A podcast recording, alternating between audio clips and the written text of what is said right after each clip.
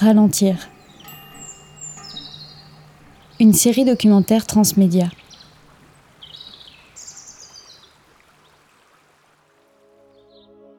Perdre son temps, gagner en efficacité, être plus productif. On a souvent l'impression de courir après le temps.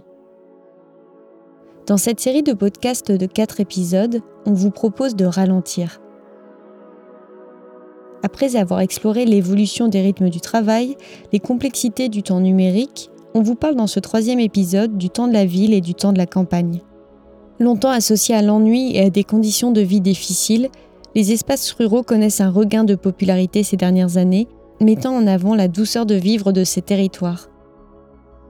C'est ce qui a séduit Claire Desmar, qui a quitté la métropole de Lille il y a 12 ans pour rejoindre Six-sur-Raf, petite commune du sud de la Bretagne. Cette néo-paysanne nous raconte dans cet épisode sa transition et ce que cela a changé sur son rythme de vie. Mais pour Luc Wazinski, géographe et spécialiste des temporalités urbaines, la ville ne se résume pas à l'inverse au stress ou à une cadence infernale. Il nous expliquera tout au long de ce podcast comment les villes peuvent aménager leur temps. Bienvenue dans le troisième épisode de la série Ralentir, consacrée au temps de la ville et au temps de la campagne. Bonne écoute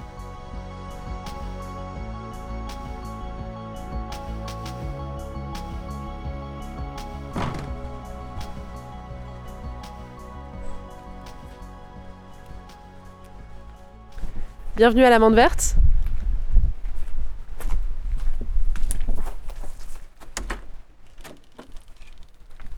Alors ici c'est le café librairie. Du coup euh, on est ouvert euh, trois jours par semaine pendant la saison estivale et puis après le reste de l'année plutôt euh, sur événements. À 27 ans, j'ai rencontré mon ex-mari et on a fait un projet de vie ensemble et ce projet de vie il prenait place à la campagne. Et donc, j'ai changé de parcours professionnel et j'ai changé de vie pour venir vivre ici, en Bretagne, euh, et pour euh, construire euh, un projet agricole qui allait avec cette nouvelle vie rurale, puisque pour nous, c'était à la fois un changement, un virage professionnel et un virage de mode de vie. Alors la ferme qu'on a installée il y a 11 ans, c'était une ferme de plantes aromatiques et médicinales biologiques. Et on souhaitait aussi que notre vie sur une ferme ne soit pas une vie enfermée. Et donc, on avait souhaité euh, créer un lieu agriculturel, c'est-à-dire à la fois euh, développer une activité agricole, mais développer un lieu euh, ouvert sur la ferme. Donc, on a ouvert en 2016 un café-librairie associatif, dans lequel on est aujourd'hui et qui est toujours actif. donc, on a arrêté avec Adrien l'activité de plantes aromatiques et médicinales il y a un an, et moi, je me suis réinstallée cette année en arboriculture. Pour moi, c'est un truc essentiel, c'est vital en fait d'être en lien avec le vivant. C'est pas la terre comme un substrat mort, quoi. C'est ce qui pousse, euh, c'est ce qu'on va faire euh, fructifier sur un cycle, ce qu'on va récolter, ce qu'on va transformer, ce qui va nous nourrir physiquement, moralement, ce qui va créer du lien entre nous parce que euh, tout ça, ça se fait pas seul. Jamais l'autonomie, c'est l'entraide. Donc, fondamentalement, tout ce qu'on va faire, on va le faire avec des gens. Pour moi, simplement, ce travail-là est l'essence de ma vie, quoi.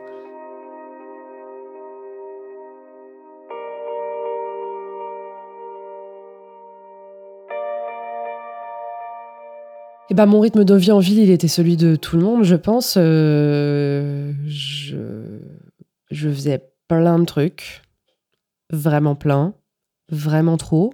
J'avais une charge de travail qui était démente, mais en plus de ça, je militais. En plus de ça, euh, je dansais. Je faisais des activités euh, culturelles. J'allais à des spectacles, à des trucs comme ça, des concerts. J'avais beaucoup besoin de relations sociales, donc j'allais chercher euh, beaucoup de liens, euh, voir beaucoup de gens, etc. Ouais, non, j'étais sur un rythme, euh, j'étais sur un rythme très élevé et pas du tout comparable à celui que j'ai aujourd'hui. Je pense que clairement, ce qui a changé, c'est tout le rapport à la saisonnalité, le rapport au cycle la nécessité de calquer mon sommeil en fait sur les saisons euh, que je sentais pas avant. Alors que dans l'activité agricole, euh, en été, je me réveillais à 5h30 sans aucune difficulté. Dans ma vie d'avant, euh, il fallait que je tape 12 fois sur mon réveil entre 8h et 9h pour arriver à sortir de mon lit, quoi. Là, c'était la question s'est jamais posée. Jamais de mettre un réveil en été. Et donc la question se pose aussi, enfin voilà, d'être capable d'écouter son corps. Après, je garde encore en moi un temps imposé par l'école, par le monde du travail traditionnel, en parallèle de son activité agricole, Claire Desmar est engagée politiquement au sein du parti Europe Écologie Les Verts. Depuis 2021, cette Normande d'origine est chef de file des écologistes au Conseil régional de Bretagne et secrétaire nationale adjointe du parti depuis décembre 2022. De son parcours professionnel traditionnel, comme elle le nomme, Claire Desmar a gardé certains automatismes, certains modes de fonctionnement, pas toujours compatibles avec le temps de l'agriculture. Quand par exemple on avait une grosse craque météo ou un vrai problème sur une culture, le fait de me dire rendez-vous l'année prochaine, c'était très dur parce que euh, la logique du projet aurait voulu que je puisse me dire bon ok il y a eu un problème donc euh, là on va rectifier, euh, on va mettre en place un nouveau processus et puis on, va recommencer et puis on joue encore quoi. Mais non en fait le cycle de la nature c'est pas celui-là. Parfois c'est possible et parfois ça l'est pas. Et je pense que ça c'est quelque chose d'essentiel, c'est-à-dire que à la fois j'ai pu l'intégrer pour part, à la fois j'ai quand même toujours le réflexe d'avoir envie que des choses aillent vite. Donc ici on est dans la partie jardin découverte, qui est vraiment un support de formation et d'animation et un jardin d'agrément. Et on va avancer, on va aller derrière euh, dans la partie euh, champ qui était plus notre champ de production. C'est quoi comme arbre fruitier que vous allez planter? Euh, Surtout de la pomme et de la poire, mais pas seulement. Mais surtout de la pomme pour faire du paumé en fait. Donc des variétés anciennes de pommes à cidre de gros calibre qui servent à faire euh, le paumé. Le paumé, c'est quoi? Pardon, je pas Ah, le paumé, c'est une tartinade de pommes qui est cuite pendant 20 heures au chaudron, au feu de bois. Et, euh, et donc, c'est une réduction euh, de, pommes, de jus de pomme dans lequel on cuit de la pulpe de pomme. Et ça donne une tartinade confite, fumée, qui est incroyable. Si Claire Desmar a déménagé à la campagne pour son bien-être personnel, elle n'hésite pas à défendre le mode de vie des ruraux, longtemps stigmatisé. En 2020, elle publie ainsi un livre intitulé Exode urbain, manifeste pour une ruralité positive. Profondément, la ruralité positive, elle se positionne à l'endroit où il y a une forme d'avenir heureux qui se construit euh, là où on a choisi. Et je dis pas que tout le monde doit vivre à la campagne. Par ailleurs, je ne le pense pas. Je pense qu'il y a des gens qui aiment la ville et c'est super. Donc la question, c'est pour moi qu'on puisse choisir le lieu où on vit pour moi, la première étape de la ruralité positive, c'est ce qui est en train de se construire aujourd'hui, en fait. C'est-à-dire un nouveau récit, une nouvelle histoire de ces territoires. C'est qu'on puisse enfin euh, avoir des enfants qui grandissent ici, à qui on dise pas tu réussiras ta vie quand tu seras parti. Et en fait, pour moi, c'était ça le problème. C'était euh, quand je faisais du soutien scolaire avec un petit garçon ici dans le village, euh, ses, ses parents lui disaient ça encore devant moi, quoi. Je me disais, mais c'est pas possible. C'est pas possible que moi, j'ai choisi cette ville ce village, cet endroit pour réussir ma vie. Et ces gens le savent. Et devant moi, ils disent à leur enfant Regarde, fais comme elle. Si tu veux réussir ta vie, va faire tes études en ville. Mais non Fais comme elle Si tu veux faire réussir ta vie, réussis-la ici. Métro, pollution klaxonne, trottoir bondé. Et si on laissait tout tomber pour se mettre au vert? Depuis le début de la pandémie, beaucoup de citadins se sentent à l'étroit dans les grandes villes. On côtoie beaucoup de gens, mais on se sent aussi très seul. Ils sont partis dans cette campagne autrefois si décriée, en quête d'un peu de liberté. En 2016, 50 millions de Français vivaient dans un centre urbain, soit trois quarts de la population. Mais selon une étude Kantar réalisée pour la Fabrique de la Cité en octobre 2022, 58% des Français aspirent à vivre dans un village ou dans un hameau. En effet, la campagne, longtemps associée à l'ennui, s'illustre désormais par le calme, la tranquillité, et s'oppose de plus en plus au rythme de vie urbain. Peut-être pour expliquer l'opposition euh, qu'on perçoit parfois entre les, temps de la ville et les temps de la campagne, on peut euh, avancer un certain nombre d'explications. La, première, c'est sans doute une question d'imaginaire. L'imaginaire de la campagne est un imaginaire souvent relié euh, à quelque chose d'éternel, au rythme de la nature, au rythme des saisons. Et, dans l'imaginaire, le, rythme de la ville envoie généralement à, la frénésie, à l'accélération, une espèce de fureur de ville, comme disait le, le philosophe euh, Jean-Paul Delay. Luc Gozinski est géographe et professeur à l'École nationale supérieure d'architecture de Toulouse. Je pense qu'on peut euh, aimer euh, par moments accélérer, être en interaction dynamique. C'est pour ça qu'on fait des réunions, qu'on échange, qu'on est en tension créative, euh, qu'on gère assez vite les choses quand on est ensemble. Et puis par moments, euh, ralentir. Il y a des moments où, j'aime cette espèce de sentiment d'accélération. Et puis à d'autres moments, euh, j'aime aussi ralentir. Donc ça, c'est le premier élément. C'est pas toute accélération dans la ville et tout ralentissement à la campagne. Je crois qu'il y a beaucoup de gens à la campagne qui sont obligés de courir d'un endroit à l'autre pour emmener leurs enfants dans une commune, aller faire leurs courses dans l'autre. Et ils joignent, quand ils ont fini de courir, euh, souvent en voiture d'un endroit à l'autre, ils, finissent fatigués et ils ont le même, la même sensation d'épuisement que quelqu'un qui se trouve dans une grande métropole. On n'assiste pas à un exode urbain. Moi, je ne m'attends pas à, une espèce de, basculement et d'un retour massif à la campagne. Euh, on avait parlé beaucoup de ça euh, pendant la Covid et juste après. Et puis, les chiffres ne, semblent pas corroborer ce basculement. Et, d'ailleurs, ce serait un basculement euh, très important d'un point de vue anthropologique, puisque le mouvement il s'est quand même fait vers la ville. En fait, on a, passé, on a passé ces derniers siècles à essayer d'échapper au village, à la communauté, qui à la fois vous protège et vous contrôle pour aller vers la grande ville. En France, on monte à Paris, donc c'est à nous deux Paris, c'est à nous de la ville pour, pour celles et ceux qui, qui font ça. Et puis ça, jusqu'à quelques années, ça correspondait à une carrière professionnelle. Cette montée vers la ville, elle correspondait à une montée en grade, j'allais dire. Aujourd'hui, les choses sont beaucoup plus complexes et, beaucoup plus mélangées foultitude de témoignages d'anthropos, d'ethnos, de géographes, de sociologues qui montrent des enfermements liés aussi au village. Le, contrôle social, le fait que les gens vous connaissent, les gens vous reconnaissent, c'est très bien, mais les gens vous connaissent. Dans les métropoles, vous pouvez avoir un petit quartier, des petits quartiers, des petites bulles où, vous êtes connu et reconnu, puis beaucoup d'endroits où vous êtes en toute liberté euh, et vous circulez euh, de façon complètement euh, anonyme. Donc il y a à la fois la flânerie, la balade, et puis, il y a cette espèce de convivialité un peu à la carte qu'on va aller chercher euh, en allant se positionner à un tel endroit pour déjeuner, un tel autre pour s'amuser. Euh. Je pense que ça reste un univers des possibles.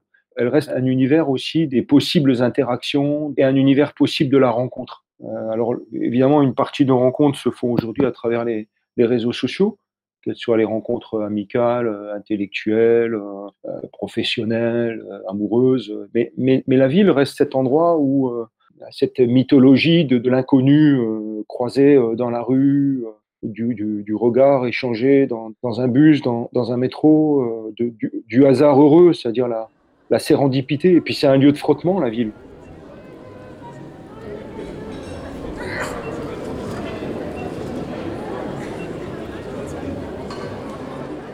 Ici, je fais pas mal. En fait, on fait ce qui doit être fait sous serre, donc de la tomate, avant, j'en faisais, euh, je sais pas, autour de 120 bocaux par an. Donc, euh, quand même, on en dépotait quelques kilos. Des courgettes un peu pour le début de saison, même si après, il y en a dehors pour le reste. Les fraises, les physalis, euh, le raisin. Pour les enfants, c'est chouette, quoi. Amener des fruits, amener du sucre, ça fait plaisir. Parce qu'en fait, c'est ça, cette vie-là. c'est une vie où on s'autorise à être gourmand, à avoir trop, à pouvoir partager avec plein de gens. Donc euh, ça c'est trop bien aussi. Tu fais plein de, je fais plein de conservation aussi parce que c'est un outil de partage et d'échange qui est génial. Les gens ils viennent rendre un service ou prêter un truc. C'est facile de sortir un bocal du, du placard. Ici sur la ferme, il y a tout le temps des gens qui passent. Quand on s'est installé ici avec Adrien, les gens me disaient Ah ouais, mais vous êtes tout seul euh, à Six sur Af, ça doit être difficile quoi, de se sentir isolé. Et après, en venant chez nous, souvent passé quelques jours, les gens ils disent mais il y a tout le temps des gens qui viennent comme ça? Alors on a le double facteur, on a à la fois le facteur euh, de relations sociales, d'entraide paysanne, et en plus on a un lieu qui est ouvert avec des horaires d'ouverture que évidemment les gens ne respectent jamais, mais c'est ok parce que c'est le principe de ce genre de truc. Et le fait de pouvoir euh, s'ouvrir au temps de l'autre et pas être dans une logique d'agenda hyper contraint et de et bien ça c'est un truc euh, que je trouve extrêmement précieux parce que c'est une vraie ouverture à la rencontre. Et hum, parce que la personne qui est venue en dehors d'un horaire d'ouverture, en fait, elle a, elle a fait une forme de prise de risque. Et en même temps, elle vient solliciter quelque chose qui est beaucoup plus intime que juste voir commencer ou boire un café. Et en fait, c'est super bien de l'accueillir parce que quand tu peux l'accueillir, il se passe vraiment toujours quelque chose de génial, quoi. Quand les rapports sociaux ont lieu dans des espaces non marchands, on n'a pas du tout le même relationnel. En ville, pour avoir du lien social, il faut passer par un espace marchand. Quand on veut voir des amis, on fait quoi? On se donne rendez-vous dans des bars, dans des restos, dans des musées. Dans ces espaces-là, il y a plein de gens qu'on ne connaît pas. Donc, on va facilement avoir des, échanges qui sont très superficiels, où on se parle de la vie du quotidien, de tout et de rien, de politique ou de sujets euh, qui font le buzz du moment, mais où on n'accède pas à plus que ça. Parce que euh, si euh, j'ai peur pour quelqu'un de ma famille qui est en mauvaise santé, que je sais que si j'en parle, ça pourrait me faire pleurer, ben, je vais pas forcément avoir envie de le faire dans un lieu public où il y a plein de gens autour, où il est bon d'avoir l'air en bonne santé, d'être en train de rigoler, de se sentir bien. Et c'est vrai que j'ai rencontré des gens que je connaissais depuis euh, parfois dix ans, ici. C'est-à-dire que j'ai des copines et des copains que je voyais, euh, ce qu'on dit des potes, quoi. Quand ils sont venus, c'est juste trois jours. Hein. Euh, qu'on est au coin du feu, dehors, il fait beau, il y a personne, c'est la veillée, on peut refaire le monde, c'est calme, le contexte est hyper apaisé. C'est incroyable ce que les gens racontent. On échappe au quartier en ville la relation de proximité, elle n'est pas, elle est pas évidente parce qu'on on travaille à des kilomètres souvent dans la ville de, l'endroit où on dort. Donc euh, finalement, quand on est chez soi, on n'est pas euh, toujours en interaction avec le quartier. Donc en fait, les personnes qu'on rencontre, il y a une moins grande familiarité. Je pense que les réseaux sont moins des réseaux de proximité, mais des réseaux de, comment je pourrais dire ça, de connivence en fait, ou, bien liés au travail ou des, choix. Donc on, on échappe à la proximité pour pour faire des choix. On va aller avec, euh, on va aller dans des endroits, on va rencontrer des gens qui sont de tel milieu, qui s'intéressent à telle chose et ainsi de suite. Dans le village, on est, on est, euh, d'abord il y a la, taille du village. Donc quand on sort de chez soi dans le village et qu'on descend jusqu'à l'épicerie, quand il y en a une, on rencontre 7, 8, 10 personnes et, on échange un bonjour. Il y a une familiarité parce qu'on s'est reconnu, on, se croise euh, régulièrement, qu'on soit ami ou non. Donc il y a des, contacts, il y a, des interactions si le village est suffisamment habité.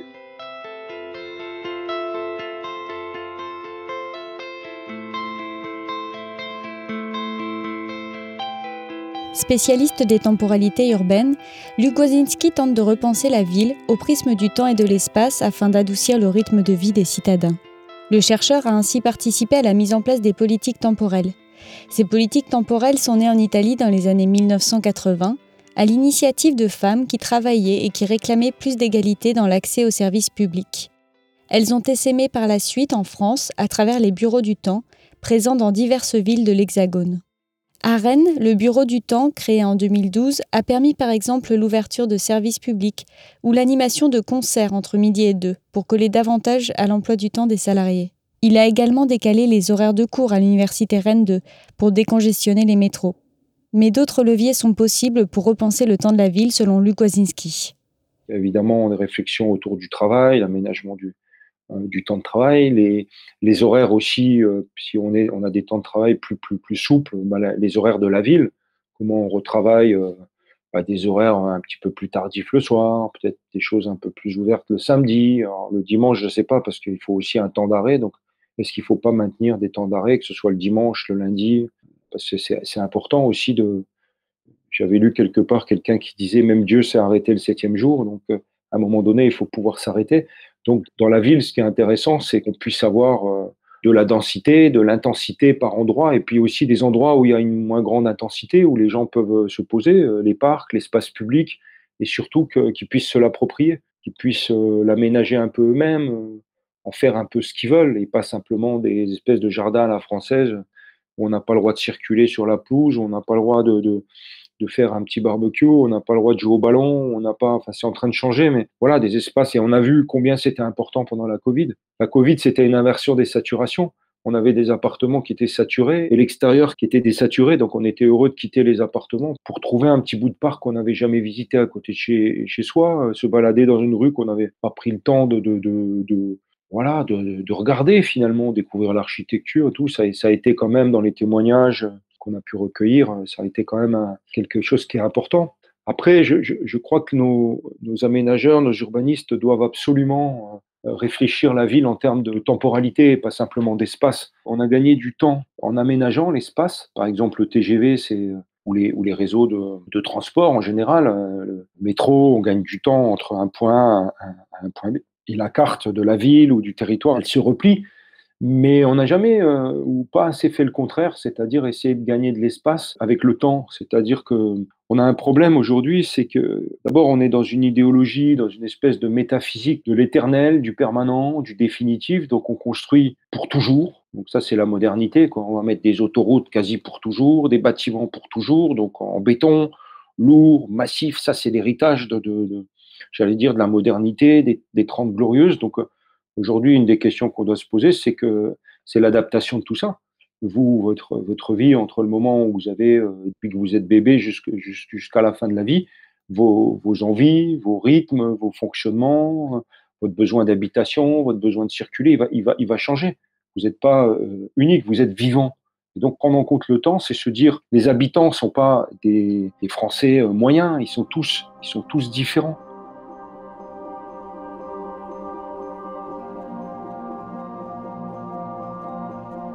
Alors, ce qui peut être intéressant, c'est que si vous réfléchissez la ville de cette façon-là, vous commencez à vous dire, bon, bah, sur un type d'espace, bah, je peux avoir plusieurs activités qui se déploient au fil du temps. Vous voyez, un peu comme dans notre salle polyvalente, quand on était gamin dans les villages, et c'est encore le cas aujourd'hui, vous avez un bâtiment, mais il a plusieurs fonctions.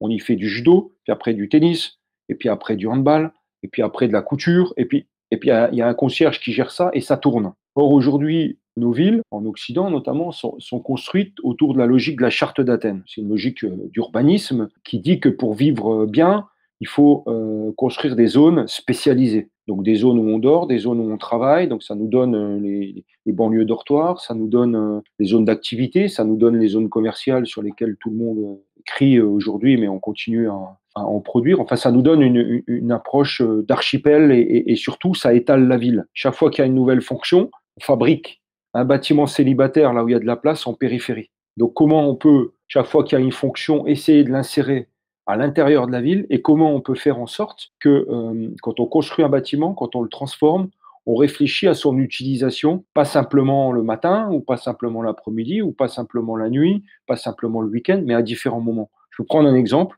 Pourquoi nos écoles ne sont pas ouvertes le soir pour accueillir des activités?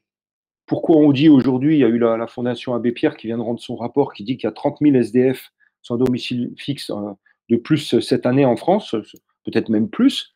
Donc ça fait 300 000 certainement euh, aujourd'hui. Euh, pourquoi ces gens-là, on n'est pas capable de les loger? On dit qu'il n'y a plus de place, mais il n'y a plus de place en journée. tous les bâtiments de services publics sont vides la nuit, à part les bâtiments de la police. Ça, c'est une première solution. La deuxième aussi, c'est de travailler sur la polyvalence des espaces, faire en sorte qu'on puisse cohabiter retrouver la cohabitation dans la rue, euh, faire en sorte que les gamins, au lieu d'aller jouer dans un city park, ils puissent peut-être euh, s'amuser, retrouver euh, l'amusement sans danger dans la rue, sur la place. Comment on peut, dans un même bâtiment, avoir toutes sortes d'activités qui, voilà, qui cohabitent. Que l'on habite à la campagne ou en ville, nos rythmes de vie sont dictés par nos contraintes familiales, professionnelles, mais en favorisant la proximité, les échanges, l'accessibilité aux services, des écrins de verdure, les communes urbaines ou rurales donnent de la souplesse aux emplois du temps et des moments de respiration à leurs habitants. Vous venez d'écouter le troisième épisode de la série Ralentir consacré au temps de la ville et au temps de la campagne. Un podcast réalisé par Alicia Blanchet, mixé par Kylian Jarno et produit conjointement par Kaizen Magazine Cube et les champs libres. Dans le prochain épisode, nous vous parlerons du temps du voyage. À bientôt!